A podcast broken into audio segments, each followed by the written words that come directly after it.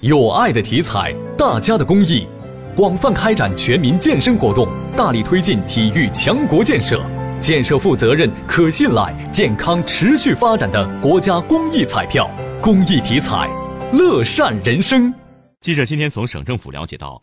省政府办公厅印发了《河南省绿色食品业转型升级行动方案（二零一七至二零二零年）》。作为农业大省、农产品加工大省、食品工业大省。我省已经进入转型升级的新阶段。方案提出，到二零二零年，河南省肉、面、油、乳、果蔬等食品安全保障水平稳步提升，农产品加工业与农业总产值的比重提高到三比一，农产品加工转化率提高到百分之七十，农产品加工增值率达到一比三，绿色食品、有机农产品覆盖率达到百分之三十至百分之四十。肉类总产量达到八百二十万吨，到二零二零年，我省要新增果蔬储藏、烘干能力八十万吨，